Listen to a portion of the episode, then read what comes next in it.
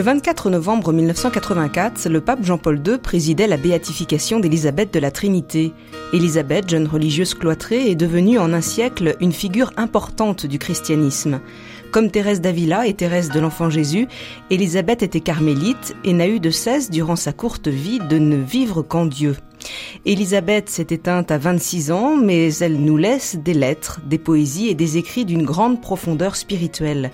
Pour mieux connaître et goûter cette spiritualité, je reçois le frère Jean Clapier. Bonjour. Bonjour. Vous êtes carme.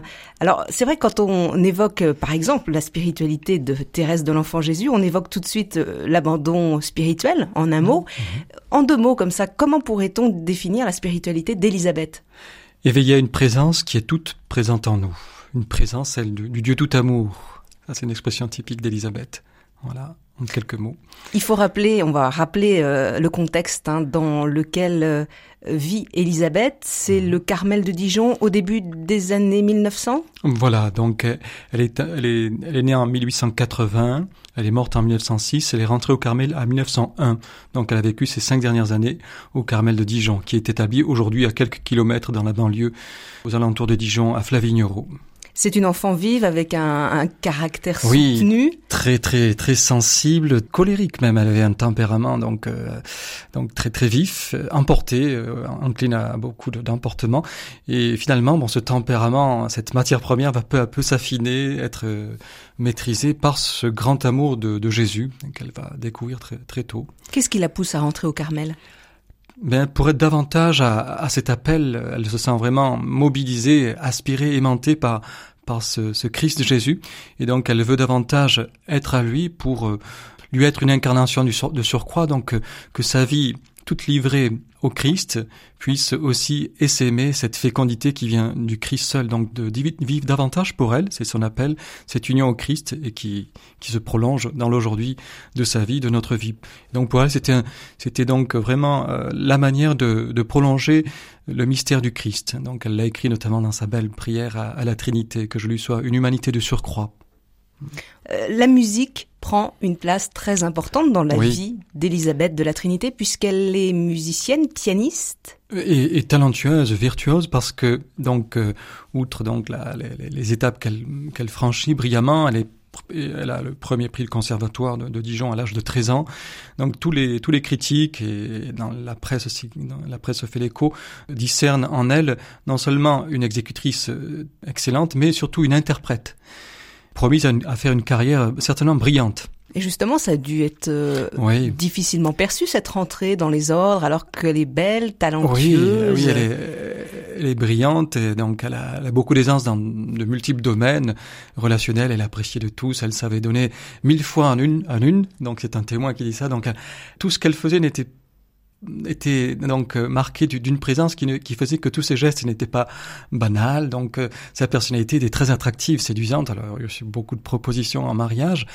Et finalement, donc là on voit la, la puissance d'un amour qui peut drainer tout d'une personne, y compris ce qui la caractérise structurellement. Bon, elle était pianiste, artiste dans toutes les fibres de son être, et ça se retrouve aussi dans ses écrits. Elle évoque souvent la, lyre, donc il y a, y a, toute une dimension musicale dans sa manière de d'entendre, d'écouter hein, ce verbe, euh, le Christ, elle ce verbe tout docile, enseignable à ce verbe pour euh, qu'elle soit elle-même, son âme, une, une lyre docile. Donc il y a tout un, un langage musical qui est un petit peu le, prolongement euh, mystique, spirituel de, de sa personnalité artiste.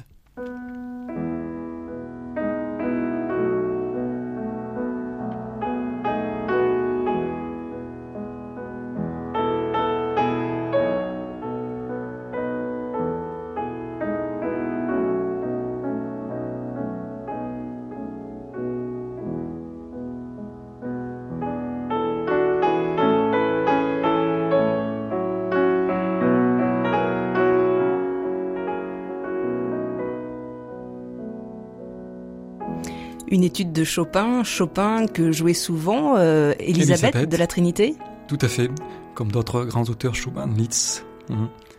Alors, elle est pianiste, euh, elle rentre donc, euh, c'est la grande aventure quand même. Hein. Elle rentre à quel âge au, Carmel Donc, euh, en fait, elle désirait rentrer avant la majorité, mais sa mère, ça a été un grand, une grande épreuve de sa vie, un grand dilemme.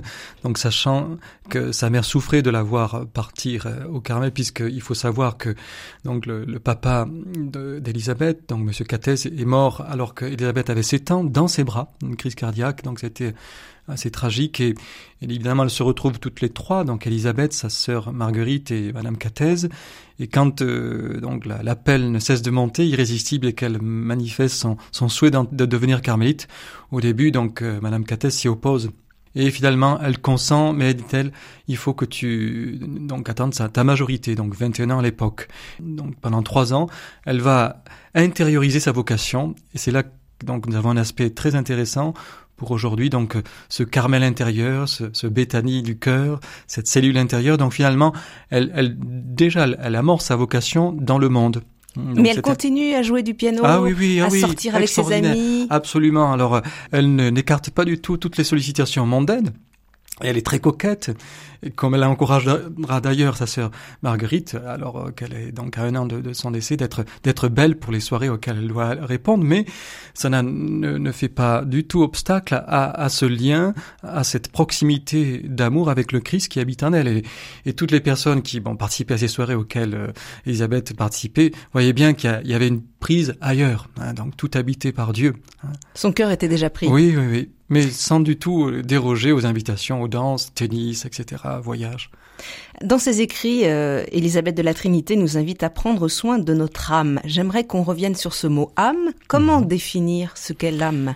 Pour faire bref, c'est toute la dimension d'intériorité de notre être, de notre personnalité. Donc, euh, qui, rejoint donc toutes les facultés qui nous caractérisent. Bon, on a une intelligence, euh, mais on ne la voit pas, donc une imagination, mais on ne la voit pas. Donc il y a un apparaître corporel et tout ce qui est donc de cette invisibilité qui caractérise notre personnalité recouvre ce que nous appelons l'âme, pour faire bref. Donc l'intériorité. C'est un mot d'ailleurs qui qui revient euh, très souvent et même le philosophe Alain Finkielkraut parle aussi du soin de l'âme dans son dernier livre Nous autres modernes. C'est très à la mode comme oui, mot. Oui, un retour un petit peu à cette intention, y compris les les ceux qui font profession d'athéisme ou d'agnosticisme, donc revendique aussi que la spiritualité n'est pas l'apanage des croyants. Euh, André Consponville, donc qui, qui revendique, mais aussi donc il y a aussi une spiritualité que, que ceux qui ne, donc, ne sont pas croyants peuvent aussi euh, développer. Donc à sa sœur Guite, euh, mhm. Elisabeth écrit Demeurons au centre de notre âme, là où il habite. Voilà, donc ça, on rejoint donc la spécificité, donc le cachet, le charisme d'Elisabeth. Donc c'est de prendre soin de notre intériorité par cette attention, euh, cette écoute à cette présence qui nous habite. Donc là, Élisabeth de la Trinité peut aider l'homme contemporain à retrouver toute sa dignité en considérant qu'il y a ce grand mystère avec un grand M qui m'habite. Après, bon, il y aura une reconnaissance spirituelle, religieuse au gré d'un processus de foi, mais déjà de, de voir que le centre de gravité, il se trouve au très fond de nous-mêmes et nous devons avoir donc cette culture de l'intériorité pour œuvrer à ce que notre personnalité plonge ses racines. Hein. Donc là, dans une lettre, la lettre 333 qui est un peu testamentaire, elle écrit Je vous laisse ma foi en la présence de Dieu, du Dieu tout amour habitant nos âmes. Je vous le confie, c'est cette intimité avec lui au-dedans qui a été le beau soleil irradiant ma vie en faisant déjà comme un ciel anticipé. Donc là, elle ramasse un petit peu tout ce qui a été la, le point euh, mobilisateur de toute sa vie, l'axe de sa trajectoire, de son aventure mystique. Jean Clapier, on peut passer euh, à côté de son intériorité oui, malheureusement, euh, beaucoup vivent dans une superficialité, en cultivant notamment bon, euh, tout ce brouhaha ou alors ce, cet asservissement, bon, c'est un procédé addictif, de, de toujours écouter quelque chose. Et donc finalement de ne pas faire ce silence pour pouvoir entendre donc ce, ce que je porte en moi-même. Sans ce silence du dedans qui n'est pas du tout un mutisme, mais évidemment, euh, faire silence sera toujours un moment peut-être déstabilisateur parce qu'évidemment, il faudra que je coupe des, sources extérieures. Mais donc c'est la condition nécessaire pour une maturation, c'est-à-dire que mon être puisse plonger des racines beaucoup plus euh, profondes dans, dans la vie. Donc le processus de maturation va de pair avec ce processus de d'intériorisation qui a besoin de cette écoute intérieure. C'est pas seulement pour les religieux et les religieuses, parce qu'elle était ah carmélite, elle. Oui, c'est un, c'est un principe, je dirais, de, d'éducation de, base, l'écoute, hein, l'écoute d'un autre et l'écoute de ce que je porte en moi. Comment réfléchir, hein, donc faire le point intérieurement avec ce que je porte en moi-même si je suis toujours euh, donc euh, à la périphérie donc euh, sans pouvoir donc faire le point et donc essayer d'entendre ce qui m'habite ce qui m'habite. Et sinon alors je vais toujours être projeté extériorisé et finalement le grave dommage ce sera de, me, de me couper d'une vie relationnelle parce que finalement je vais être toujours dans un un vis-à-vis -vis qui ne me nourrit pas hmm? Je pense au Walkman, qui est une bonne chose comme instrument, mais lorsqu'on on, est toujours en train d'écouter cette musique ou ces émissions, donc euh, que, que, je me crée, donc je ne peux plus avoir un vis-à-vis qui me renvoie à moi-même.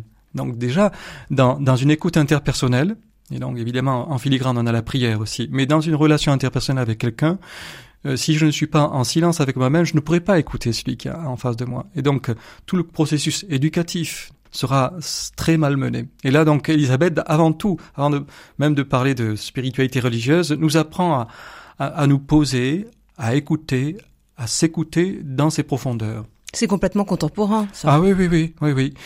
Elle, emploie des mots qui sont d'ailleurs très contemporains de, se désoccuper de soi, de se désencombrer de soi, c'est-à-dire lorsque je suis uniquement dans ce regard sur moi-même un petit peu narcissique et qui cultive un autisme désastreux après. Donc hein, le, drame de la condition humaine, c'est lorsqu'il s'enferme sur lui-même cet isolement que l'on voit trop. Donc euh, beaucoup de, de psychiatres, psychanalystes ciblent vraiment la dérive psychotique à cause d'un autisme culturel qui brise la qualité de la relation avec autrui qui passe par l'écoute.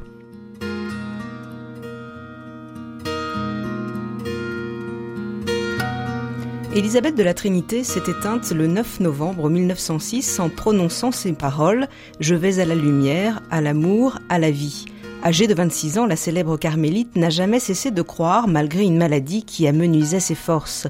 Jusqu'au bout, Élisabeth veut librement se donner tout entière à celui qu'elle a choisi en rentrant dans la vie religieuse. Libre de se donner, mais comment définir cette liberté et comment l'obtenir? Comment définir la liberté d'Élisabeth? La liberté d'Élisabeth, c'est de s'oublier pour l'aimer. En fait, lorsqu'un être aime, son vœu, c'est de se perdre dans l'aimer, ce dynamisme du plein amour. Et, avec Elisabeth, grande amoureuse de Jésus, et donc initiatrice de, la, de cet itinéraire de vérité dans l'amour, elle nous en indique euh, la, la voie. Elle écrit, Il me semble que l'âme la plus libre, c'est la plus oublieuse d'elle-même.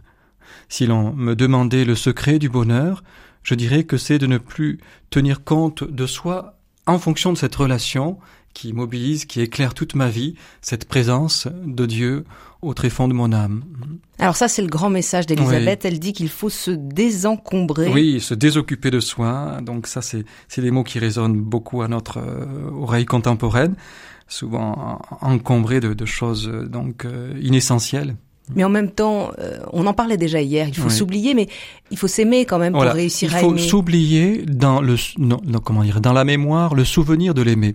Donc en fait, c'est pas un oubli euh, point, c'est un oubli qui est tout à fait euh, redevable à quelqu'un qui est important, qui est tout pour ma vie, qui est vraiment l'âme de mon âme. Et donc ça sera dépasser tout ce qui me replie sur moi-même, toutes ces forces égocentriques qui malmène cette, ce dynamisme oblatif de relation. Élisabeth est, on pourrait dire, une théologienne, en tout cas un témoin de la relation avec un grand R, le Dieu qui est relation, Père, Fils, Esprit Saint, le Dieu Trinité, ça aussi c'est un des points majeurs de la spiritualité d'Élisabeth, et donc pour cela de m'ouvrir à, cette vie relationnelle parce que elle découvre bon, que, que la dignité de l'être humain, c'est de s'ouvrir à un autre que soi.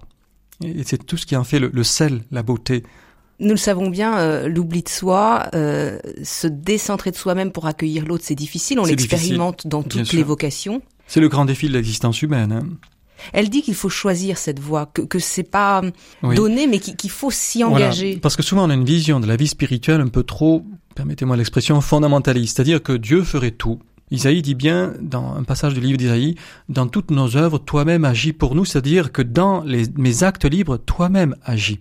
Dieu ne se substitue pas à ma liberté, il la suscite pour que toujours je me positionne vers, dans la direction du bien, qui est toujours de, de m'ouvrir à cet autre que moi, dans un dynamisme d'amour, de vérité dans l'amour. Et alors, évidemment, ce dynamisme doit être éclairé par celui que nous reconnaissons, chrétien, comme la source de toute vie relationnelle, le Christ. Et alors, Élisabeth apparaît comme une grande initiatrice de, de ce propos de décentrement de soi pour euh, donc que cette liberté qui se positionne dans un sens ou dans l'autre puisse se positionner dans le bon sens.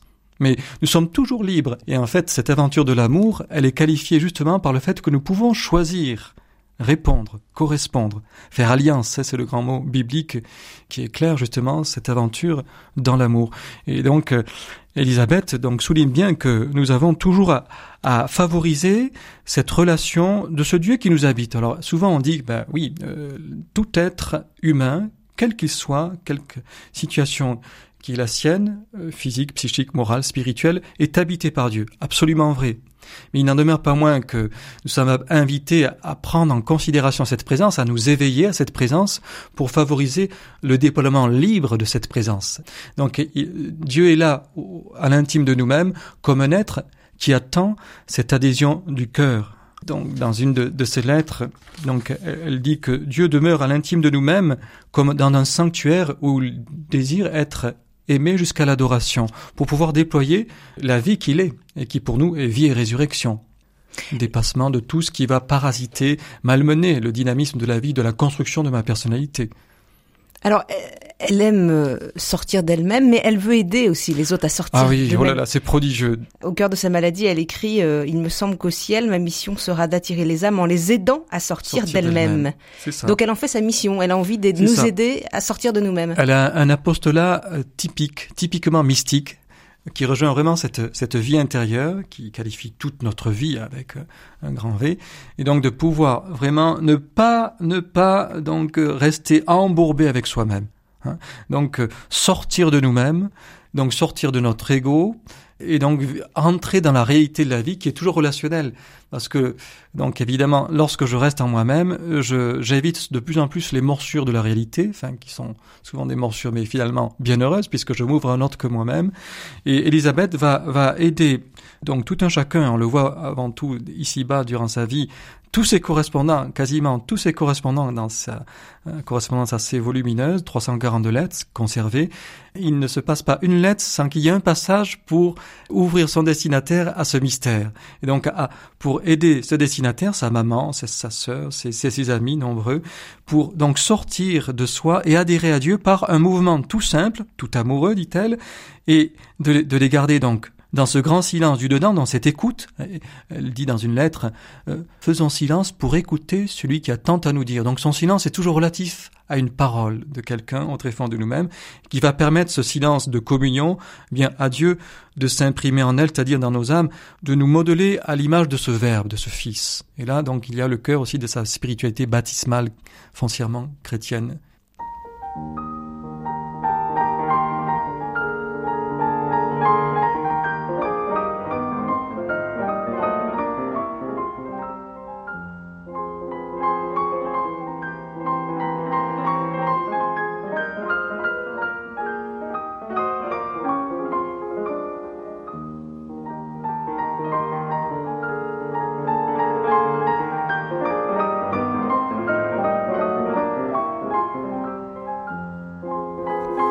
Halte spirituelle consacrée à la spiritualité d'Élisabeth de la Trinité avec euh, Jean Clapier. Vous parliez des morsures bienheureuses. Qu'est-ce que vous voulez dire par, par là? C'est-à-dire que l'autre, bon, euh, est aussi boiteux que moi-même et entrer en relation avec l'autre, évidemment, va occasionner quelquefois donc des, des réajustements pour qu'il y ait cette euh, cohérence et cette authenticité d'une relation qui ne soit pas asservissante, mais qui soit toujours ouverte à plus que ce qu'elle est dans l'aujourd'hui. Pour, comme elle dit, Elisabeth, toujours experte en cet amour avec un grand A, le propre de l'amour est infini et en l'infini on peut toujours aller plus loin dit-elle. Donc, euh, ce dynamisme de, la relation et de la relation interpersonnelle doit être toujours ouvert vers sa source qui est Dieu. Et c'est là qu'elle va, trouver sa juste position.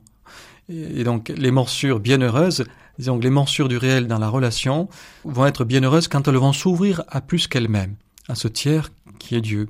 Et elle en a rencontré des morsures, elle? Ah, ben ça avait été avant tout avec la... Bon, il y en a un certain nombre avec sa maman, donc l'opposition ferme de sa maman. Elle souffrait de la souffrance qu'occasionnait sa vocation religieuse et donc on sait très bien dans des confidences, des témoignages qu'elle ne serait jamais entrée au Carmel sans le consentement de sa maman, même euh, après sa majorité. Si sa maman avait dit non, elle serait oui, pas rentrée. Oui, oui. Hum. Donc ce qui prouve bon euh, l'écartèlement bon euh, très très grand, mais avant tout bon cette euh, cette docilité filiale à l'égard de sa maman. Mais bon sa maman, Dieu merci, a consenti à ce qu'elle rentre au Carmel.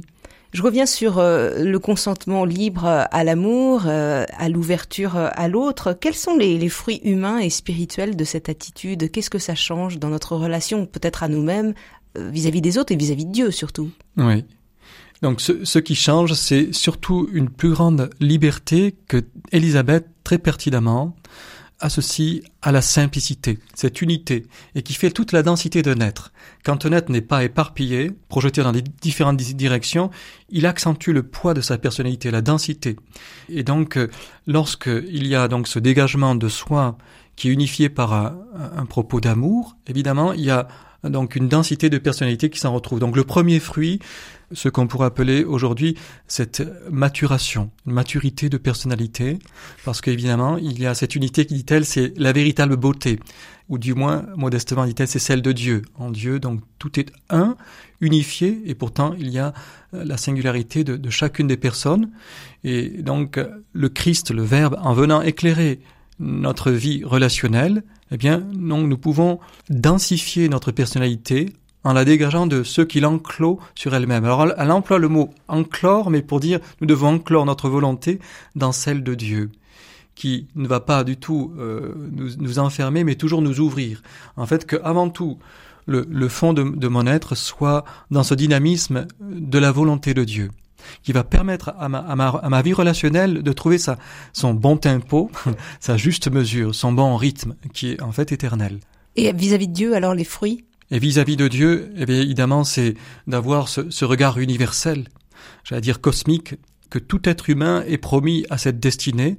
Et là, il y a donc aussi donc cette perspective ecclésiale au sens où le Verbe, en se faisant l'un de nous, veut associer tout être humain. Alors donc, du point de vue spirituel, ce dégagement de soi va engendrer un regard qui, qui fait de notre être un frère, une sœur universelle. Donc, c'est l'expression de Charles de Jésus. Mais, et donc, d'être invité à rester dans ce centre, qui en fait, ce, ce centre va nous ouvrir à l'infini, parce que dans ce centre, Dieu nous attend, Dieu nous unit, pour nous projeter à l'infini dans l'élan de son, de son Verbe, de son Fils.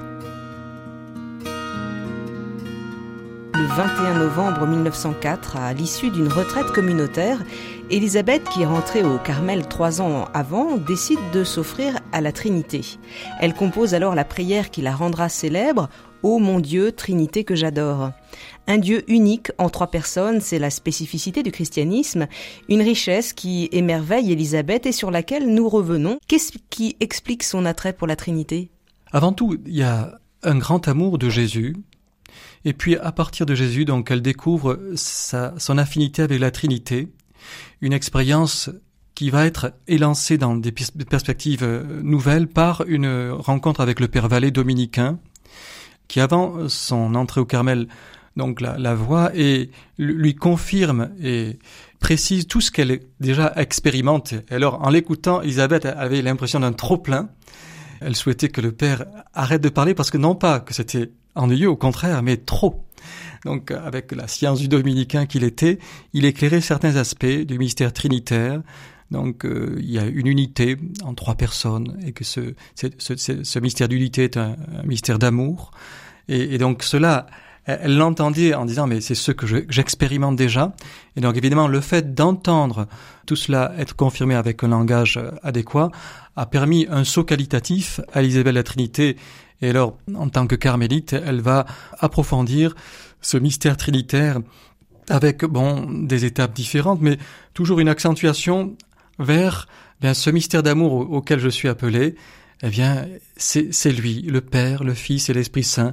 Et c'est en accueillant ce Fils que je peux vraiment être sous le regard du Père, cette créature qui va le glorifier, lui être un contentement et d'être consumé par ce feu de l'amour qui est l'Esprit Saint. Alors nous retrouvons vraiment dans un équilibre théologique parfait au long de cette prière à la Trinité, mais aussi la prière à la Trinité est comme une épure de toute sa spiritualité. Donc ça va être un condensé, hein, donc le 21 novembre 1904, mais en, amont, en aval, on va retrouver aussi dans ses écrits des notes euh, qui vont se retrouver comme dans cette symphonie magnifique qu'est la, prière à la Trinité. On va revenir sur cette prière, mais euh, pour nos auditeurs, j'aimerais qu'on revienne sur ce qu'est la Trinité. Ah c'est la spécificité du, du, christianisme. Du christianisme, oui. La Trinité, c'est le mystère de l'amour qui ne peut pas être seul ramené sur lui-même.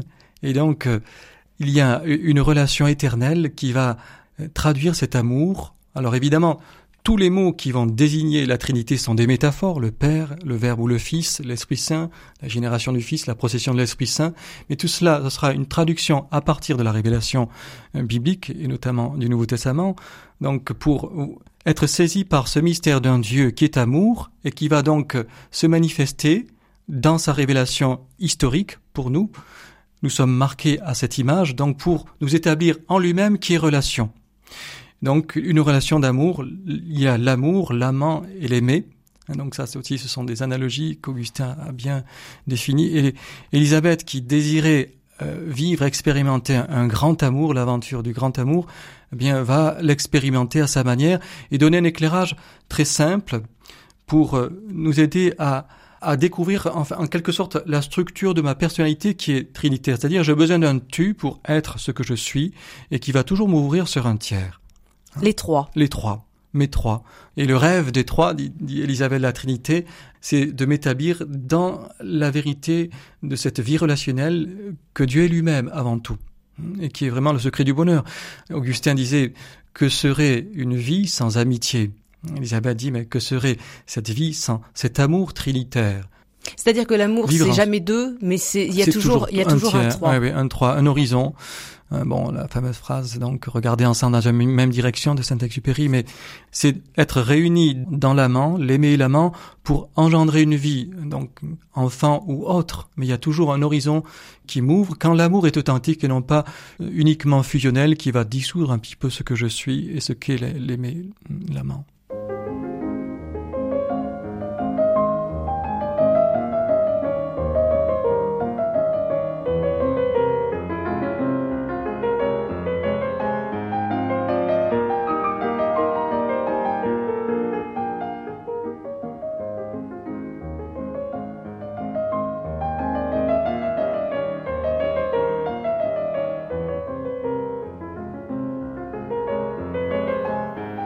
Trinité, voilà notre demeure, notre chez nous, dit Élisabeth de la Trinité.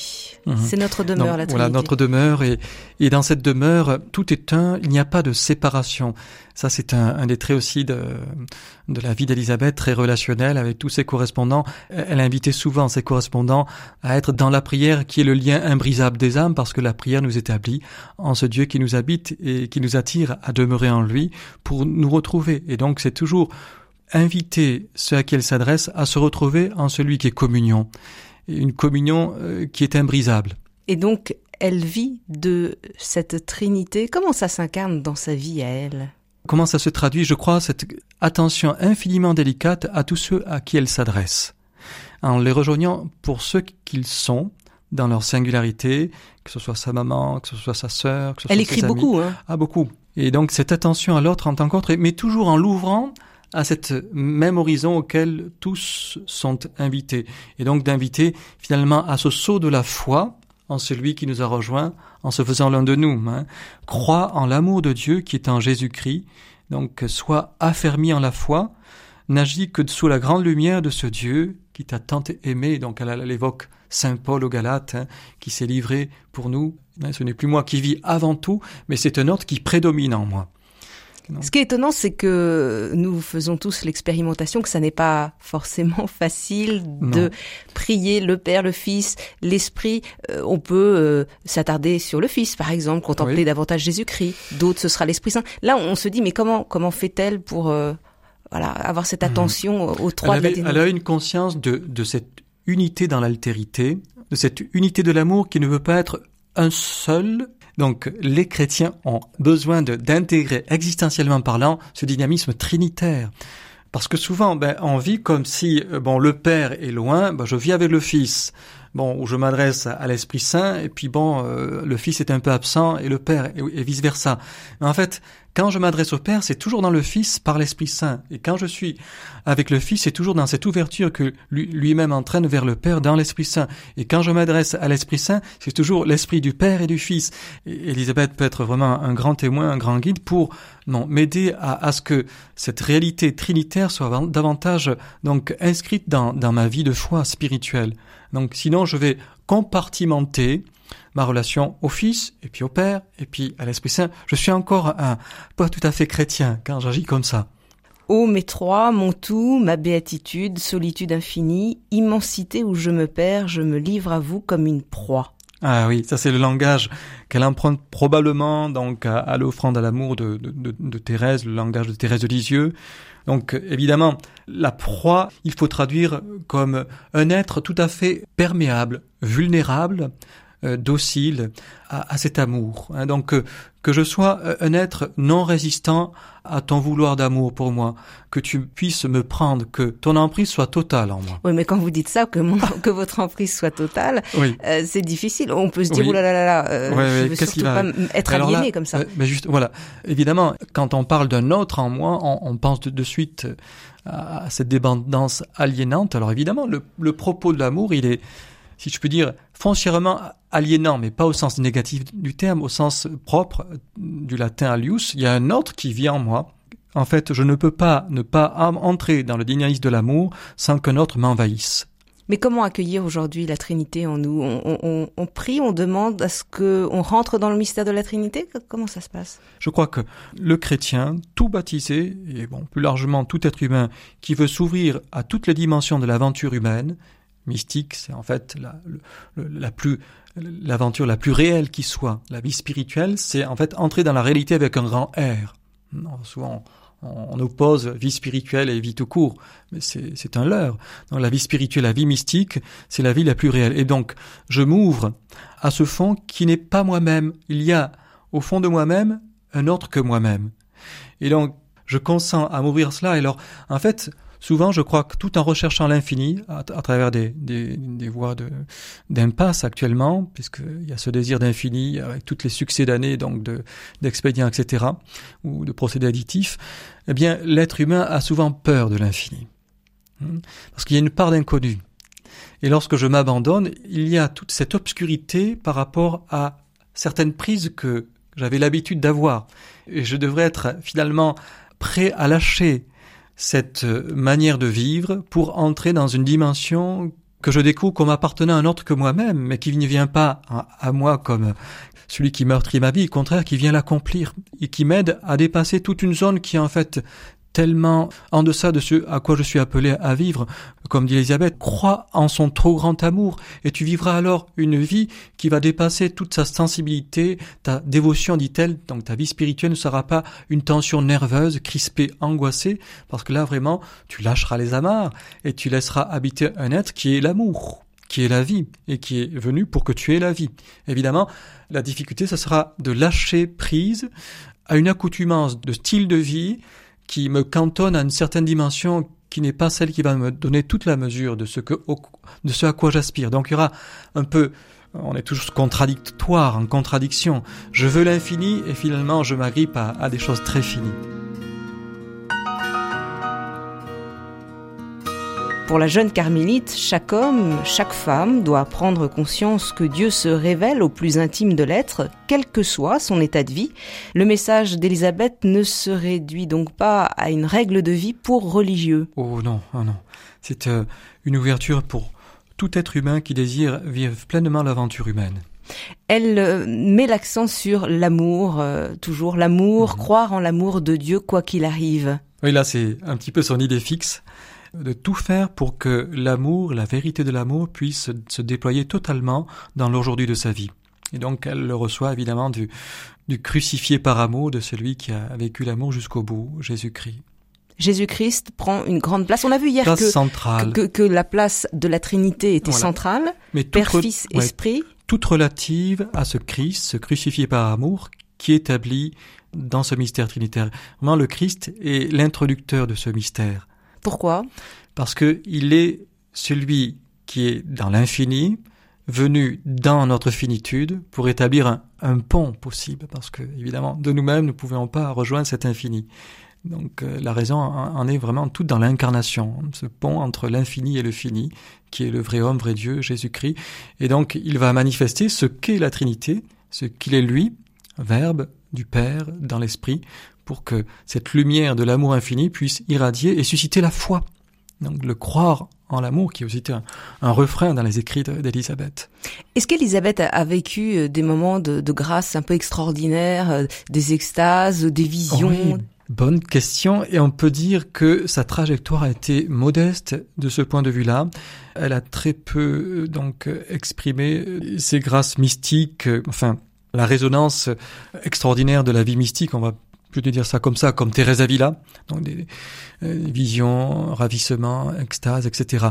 On peut quand même penser à, donc une fête de l'Ascension en 1906, donc l'année de sa mort. Il y a la mention d'une grâce particulière de la, visite des trois. Donc euh, durant la fête de l'Ascension, donc Élisabeth là partage cette grâce exceptionnelle donc qui sort de l'ordinaire de la vie mystique, où elle a été traversée et, dans sa sensibilité par cette prise de conscience des trois, le, le conseil des trois.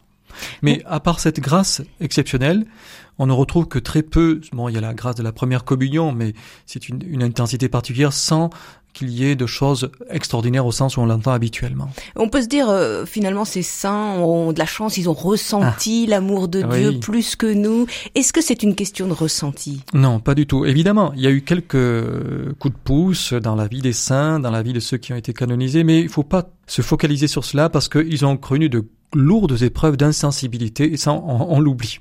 On ne retient que le retentissement sans fils et je crois que dans tout itinéraire chrétien, il y a eu des moments dans notre vie où le Seigneur, comme on dit, est passé d'une manière sensible. Mais ensuite, il faut surtout ne pas s'arrêter à ce souvenir nostalgique où on voudrait réitérer encore ce passage sensible. Mais alors là, on cultive un infantilisme spirituel et on fait du surplace. Parce que si cette grâce sensible a été donnée, pour celui qui a été canonisé, celui qui ne l'a pas été, et qui est appelé à la sainteté, il y a surtout à entrer dans la gratuité de la foi, à être pour Dieu celui qui donne aussi, puisqu'en fait, il a reçu tant de ce Dieu qui a suscité la foi. Et la foi, ça sera la réponse à cet amour premier, d'entrer dans la, la qualité de l'amour vrai qui est la gratuité. Alors, vous parlez de la foi. Justement, dans son traité intitulé La grandeur de notre vocation, Élisabeth de la Trinité parle de la foi. Mhm. Elle dit Sois affermi dans la foi, n'agis mhm. que sous la grande lumière de Dieu, jamais d'après les impressions ou l'imagination. C'est ça.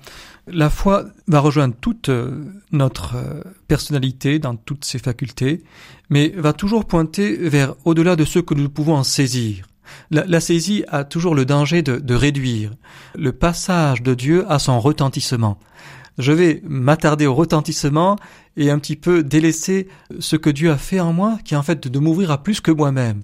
Le propos de la foi, c'est de m'élancer vers plus que moi-même. C'est le tremplin. C'est décentré encore. C'est se décentrer. Ce décentrage par toujours éminemment dynamique pour rejoindre ma liberté, la, la, question de la liberté, et lorsque la liberté est, gratifiée par cette lumière de la foi, elle peut faire ce saut vers plus qu'elle-même, vers le rocher trop, trop loin pour moi tu me conduiras, dit le psalmiste.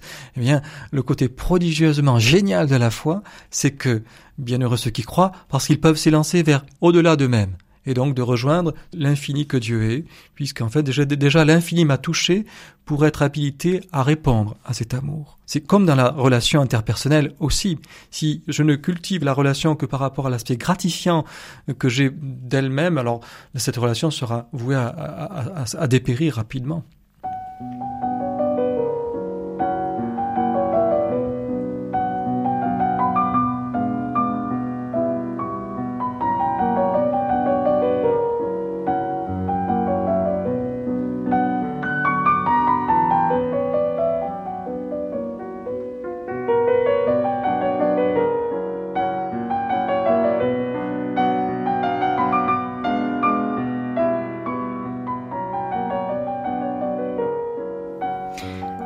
Sa dernière retraite, Élisabeth de la Trinité dit en parlant du Christ, il faut que j'étudie ce divin modèle afin que je m'identifie à lui. Mhm. Le Christ, donc, on l'a compris, est central pour elle. Oui, oui.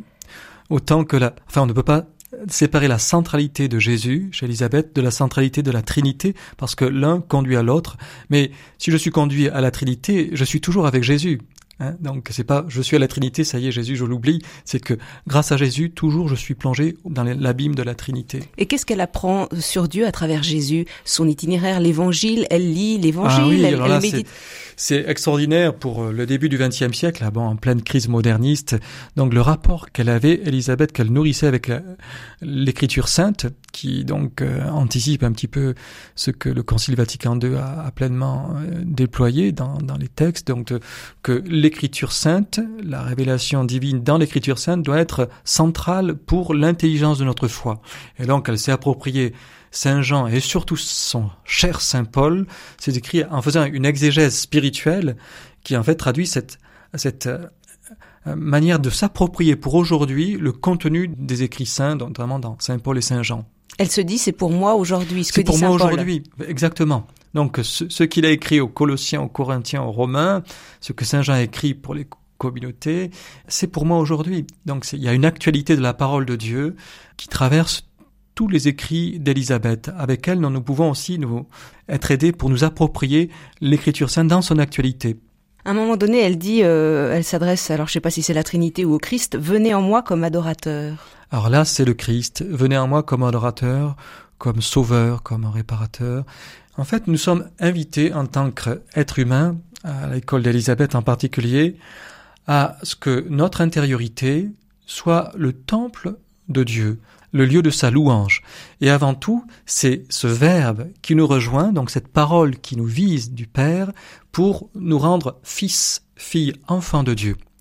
Et à partir, à partir de, du moment où nous devenons donc accueillants au Verbe, nous devenons cet enfant de Dieu et qui va donc euh, pouvoir euh, vivre ce baptême et être enfant de Dieu, donc frère de tous. Donc il y aura donc une ouverture à l'infini sur tous ces prochains. Oui, universel. Au début de la semaine, on parlait de l'intériorité, la nécessité de se décentrer pour euh, voilà être au cœur de soi-même. Alors c'est mhm. pas pour rester euh, tout seul, c'est pour accueillir justement euh, le tout autre et, et, cet adorateur dont parle Elisabeth. C'est ça. Je crois que l'être, la, la, vie de l'être humain, elle commence à, à, basculer dans sa réalité la plus fondamentale et le bonheur commence à émerger, quand bien même il peut y avoir encore des épreuves, lorsque je comprends que le tréfonds de ma personnalité est habité par un autre, et qui est Dieu. Et ça, Elisabeth, je crois qu'il y a un prophétisme actuel pour justement nous aider à prendre conscience que le mystère de notre personne ne s'éclaire que dans le mystère de cet autre qui est Dieu, un être qui est l'amour, qui est à la racine de notre être. Non, pas que si je défends au fond de moi-même, je découvre que je suis Dieu dans un panthéisme, donc tel qu'on peut le voir dans certains lieux de spiritualité actuelle, mais que le fond de mon être est ouvert sur l'infini et cet infini peut être cause d'angoisse terrible. Alors je, ne veux pas écouter cet infini. Si j'accueille cette réalité, eh bien cette ouverture, elle enveloppe ce, ce mystère qui est Dieu. Donc en fait, pour faire bref et simple, l'être humain se caractérise fondamentalement par une ouverture sur l'infini, et donc sur une présence qui m'appelle à accueillir ce qu'il est, l'amour, le Verbe qu'est Jésus. Donc vous voulez dire que nous sommes faits pour Dieu Pour Dieu, oui, oui, oui. Ce qui n'empêche pas d'être libre. Oui, toujours, toujours. Donc euh, le fait d'être euh, fait pour l'infini qui est Dieu n'empêche pas qu'on peut toujours se positionner d'une manière plus ou moins harmonieuse avec ce que je suis. C'est la reconnaissance de la foi. L'humble reconnaissance de la foi, évidemment, l'homme contemporain répugne beaucoup à, à cette étude euh, foncièrement humble qu'est la foi. Dire la reconnaissance que je suis précédé de toutes parts par quelqu'un qui m'habite. Alors est-ce que je vais consentir à ce que euh, ce Dieu qui m'habite soit vraiment à l'aise en moi, donc puisse déployer librement aussi de son côté ce qu'il est? Là est la question de la réussite de notre vie humaine.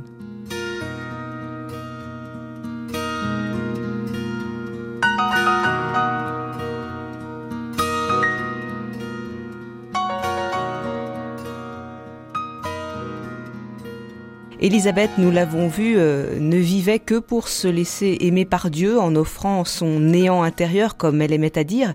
Une vie courte, intense pour une carmélite dont le désir final, au-delà de la mort, était d'attirer les âmes dans le recueillement intérieur. Aujourd'hui, euh, beaucoup de nos contemporains, on l'a vu avec vous, euh, Jean Clapier, cherchent un, ressourcement, sont en quête d'intériorité. Élisabeth peut leur montrer un ah chemin. parce que ce chemin, c'est une belle aventure, mais comme toute aventure, il y a des risques. Donc euh, d'aller à droite à gauche, de faire du surplace, de retourner en arrière, de se tromper de chemin. Et Elisabeth a, donc, comme euh, tous les saints, a franchi toutes les étapes avec une grande simplicité dans la fin de ce chemin. Et donc elle nous annonce que ce chemin, c'est le Christ qui est la fin. Il est en nous. Donc c'est avant tout à l'entendre, à se laisser enseigner par lui, à étudier ce modèle divin, dit-elle, pour s'identifier au mouvement de son âme et entrer en communion libre, en correspondance libre avec lui. Et donc, à partir du moment où je commence déjà à correspondre librement avec lui, à croire en son amour, il s'est livré pour moi, il m'a aimé jusque-là, dans sa Pâque, je serai établi d'emblée dans le mystère trinitaire. Donc pour elle, le rapport au Christ ouvre immédiatement aux horizons trinitaires, à l'infini de l'amour que Dieu est. Vous dites il est en nous. On pense à la phrase de, Saint Augustin euh, Tu étais en moi et, moi je te cherchais à l'extérieur. l'extérieur. Alors combien de personnes actuellement donc cherchent une gratification, un contentement sans limite, sans mesure, dans des directions on demande au fini, à ceux qui ne fait que passer, d'être permanent. C'est impossible. Alors il y aura toujours une course éperdue de gratification finie en gratification finie. Évidemment, on a besoin de gratification, mais c'est pas dans ces gratifications que je dois recevoir ce besoin d'être stable, permanent. Et donc, Elisabeth nous dit, mais crois que en toi, il y a un être qui s'appelle l'amour et qui est infini. Et c'est cet amour infini qui va vraiment pouvoir te contenter. Je vois, par exemple, l'expression là, une des les expressions les plus aberrantes de cette quête authentique mais dévoyée de l'infini, je pense au rave party. Au rêve party. Oui. Je passais à Toulouse pour la fête de la musique un soir, donc il y avait à la place du Capitole un concert de techno, place du Capitole noir de monde, avec donc probablement plusieurs milliers de personnes, des jeunes en train de danser de 15 à très jeunes, 15 à 22 ans peut-être. Et bon, sans vouloir offenser ceux qui aiment la techno, mais c'est pas tant de la musique qu'un rythme qu'un rythme qui établit dans un état autre. De souvent. La transe, oui, oui. Et donc, finalement, tous ces jeunes qui se réunissent pour écouter la techno dans la rave party visent finalement à être ailleurs, à être plus, à être autre. Recherche d'absolu, là, oui, Je pense que c'est une forme de, de mise en, dans, une transe dionysiaque. Enfin, donc, à Dionysie, c'est de se dépasser. Mais alors, évidemment, le réveil est d'autant plus terrible, terrible, parce qu'en fait, je me retrouve moi-même là. Donc, euh, j'ai essayé de, de demander à, à tous ces expédients euh, rythmique ou autre, une nourriture infinie. Et Baudelaire, qui, était très lucide dans la matière, dit que c'est dans cette dépravation du sens de l'infini que gît la raison de tous les excès coupables, c'est-à-dire déstructurants, qui me désarçonnent et qui déshumanisent finalement mon être, qui, qui l'explose dans toutes les directions. Et Élisabeth de la Trinité, je pense que quand elle dit, par exemple, dans son cri prophétique, qui peut synthétiser finalement en quelques mots son message, nous portons notre ciel en nous. Ne le recherchons pas ailleurs. Si nous portons notre ciel en nous, nous avons à descendre en nous-mêmes. c'est une métaphore spatiale, c'est-à-dire à faire silence, parce que elle dit souvent, ben, c'est dommage, j'aimerais beaucoup m'adresser à tous pour dire quelle source de bonheur elle trouverait si elle consentait à vivre dans cette intimité, cette intériorité habitée par le Dieu Trinité. Seulement elles ne savent pas attendre. Si Dieu ne se donne pas d'une façon sensible, elle quitte sa sainte présence. Et elle ajoute Recueille-toi de temps en temps, elle s'adresse à sa maman, et ainsi, tu seras tout près de ta zabette toi-même, voyez ce sens de la communion, parce que tu seras en ce Dieu qui rassemble et qui attire tous, en celui qui est communion lui-même et qui veut donc établir entre tous les êtres humains une relation imbrisable. Alors vous parlez de communion, justement, je repensais à la rêve partie, c'est ça ce qu'il cherche. Oui, finalement c'est une liturgie. Bon, pseudo-eucharistique, en tout cas, de, oui, de, de, se retrouver dans un même tempo, une mise au diapason, et finalement de faire communion, sans aucun doute, hein, hein, collectivement, parce que on pourrait imaginer que les jeunes finalement soient seuls ou quelques-uns dans une pièce et fassent ça. Non, ils, se, ils aiment à se retrouver des centaines et des milliers pour vivre cela. Et la communion dont parle Elisabeth, c'est une communion d'un autre ordre. Et oui, parce que c'est tout le, toute la, la, la, grave problématique de l'infini qui, j'espère, sera de plus en plus une question actuelle. C'est-à-dire que l'homme est fait pour un dépassement de lui-même, pour être davantage lui-même. S'il oublie ce dépassement de lui-même, il ne fera que se déformer, se défigurer et finalement instrumentaliser l'autre, l'homme, un loup pour l'homme, déjà, on, l'a dit. Je crois que c'est d'autant plus actuel dans une société qui est grisée par l'instrument technologique. Et là, donc, Élisabeth de la Trinité nous ouvre à une communion d'un infini qui s'est fait fini, donc l'infini de Dieu qui s'est gravé dans notre finitude par son Verbe fait chair et qui se donne en nourriture. Alors évidemment, là, il y a cette pression de l'amour, qui est toute douceur et toute insistante aussi, dans l'Eucharistie, l'Eucharistie sacramentelle, qui n'est pas un rite magique, mais qui est le lieu par excellence qui sollicite l'adhésion de notre foi pour que cette invasion eucharistique soit vraiment féconde et transformante, c'est-à-dire m'ouvre à plus que moi-même. Si je ressors de, de l'Eucharistie quotidienne, dominicale, ou même si je communie plusieurs fois dans la journée, j'aurais beau multiplier les communions eucharistiques, s'il n'y a pas cette adhésion du fond de moi-même, eh bien cette transformation ne se fera que très modestement ou pas du tout. Ou alors je conforterai ma manière d'aller à l'Eucharistie de manière ritualiste ou moraliste.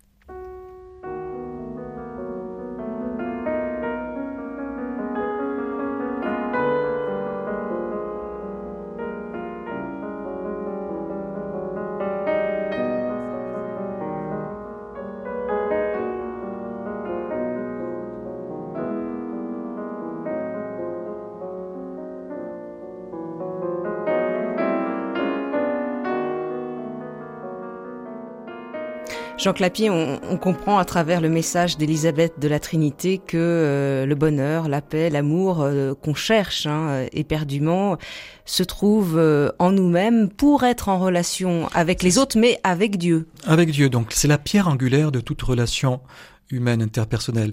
À partir du moment où il n'y a pas donc cette valeur transcendante. On, peut déjà vivre relationnellement parlant avec un certain nombre de valeurs éthiques, mais la foi donne une lumière décisive pour que ma vie relationnelle trouve une pierre d'angle, pour que la pierre que je suis, en tant que personne humaine, puisse s'ajuster d'une manière la plus harmonieuse, la moins dissonante avec un autre que moi-même, mais toujours en référence à cette pierre fondamentale qu'est le Christ, pour que ma vie relationnelle ne soit pas déchirante. Évidemment, je peux mal faire, je peux défaire, je peux entrer en relation avec autrui qui elle-même va être source de d'imperfection douloureuse. C'est toujours à partir de cet ordre qu'est le Christ que je pourrai tenir la bonne direction et le bon cap dans ce dynamisme qui est, que je le veuille ou non, relationnel. Je suis bâti comme ça.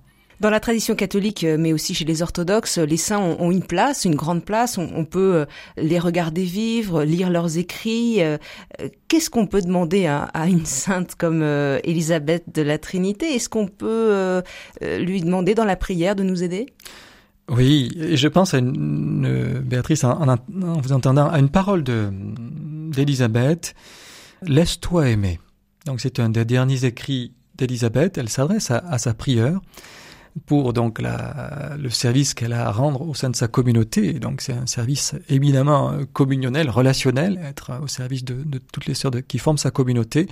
Laisse-toi aimer par l'amour infini, incréé, pour que tout ce que tu as à vivre dans l'amour puisse vraiment porter du fruit. Mais avant tout, laisse-toi aimer. Laisse-toi, accepte d'être précédé dans cette aventure de l'amour, parce que sinon tu ne pourras pas avancer jusqu'au bout de ce vœu qui est en toi d'aimer, d'être aimé, de faire aimer. Accepte d'être précédé, c'est-à-dire que l'amour vient d'un autre. Exactement.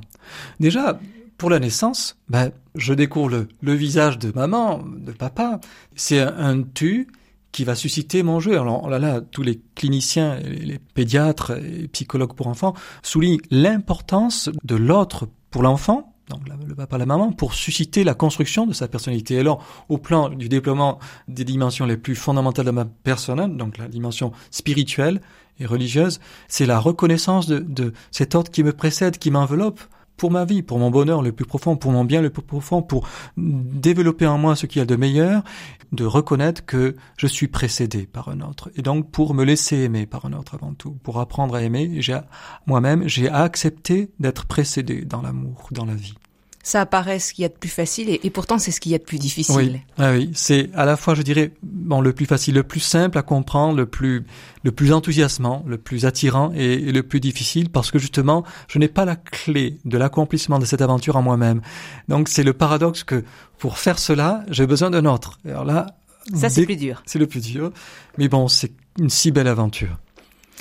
Vous, personnellement, qu'est-ce qui vous touche le plus dans cette spiritualité d'Élisabeth de la Trinité Jacques Lapier, vous qui êtes carme? Oui, donc je dis la, la, phrase euh, qui, à mon avis, son cri prophétique à Élisabeth, qui, qui me touche beaucoup de plus en plus. Nous portons notre ciel en nous.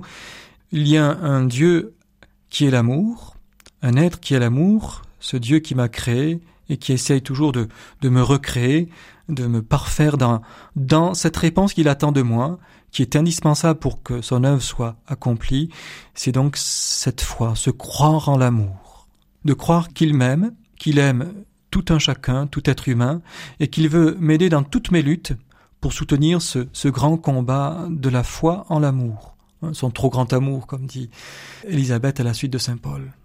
Jean Clapier, merci. Je signale que vous avez contribué à la parution d'un ouvrage collectif édité aux éditions du Carmel dans la collection Recherche carmélitaine et ce livre est intitulé Élisabeth de la Trinité, l'aventure mystique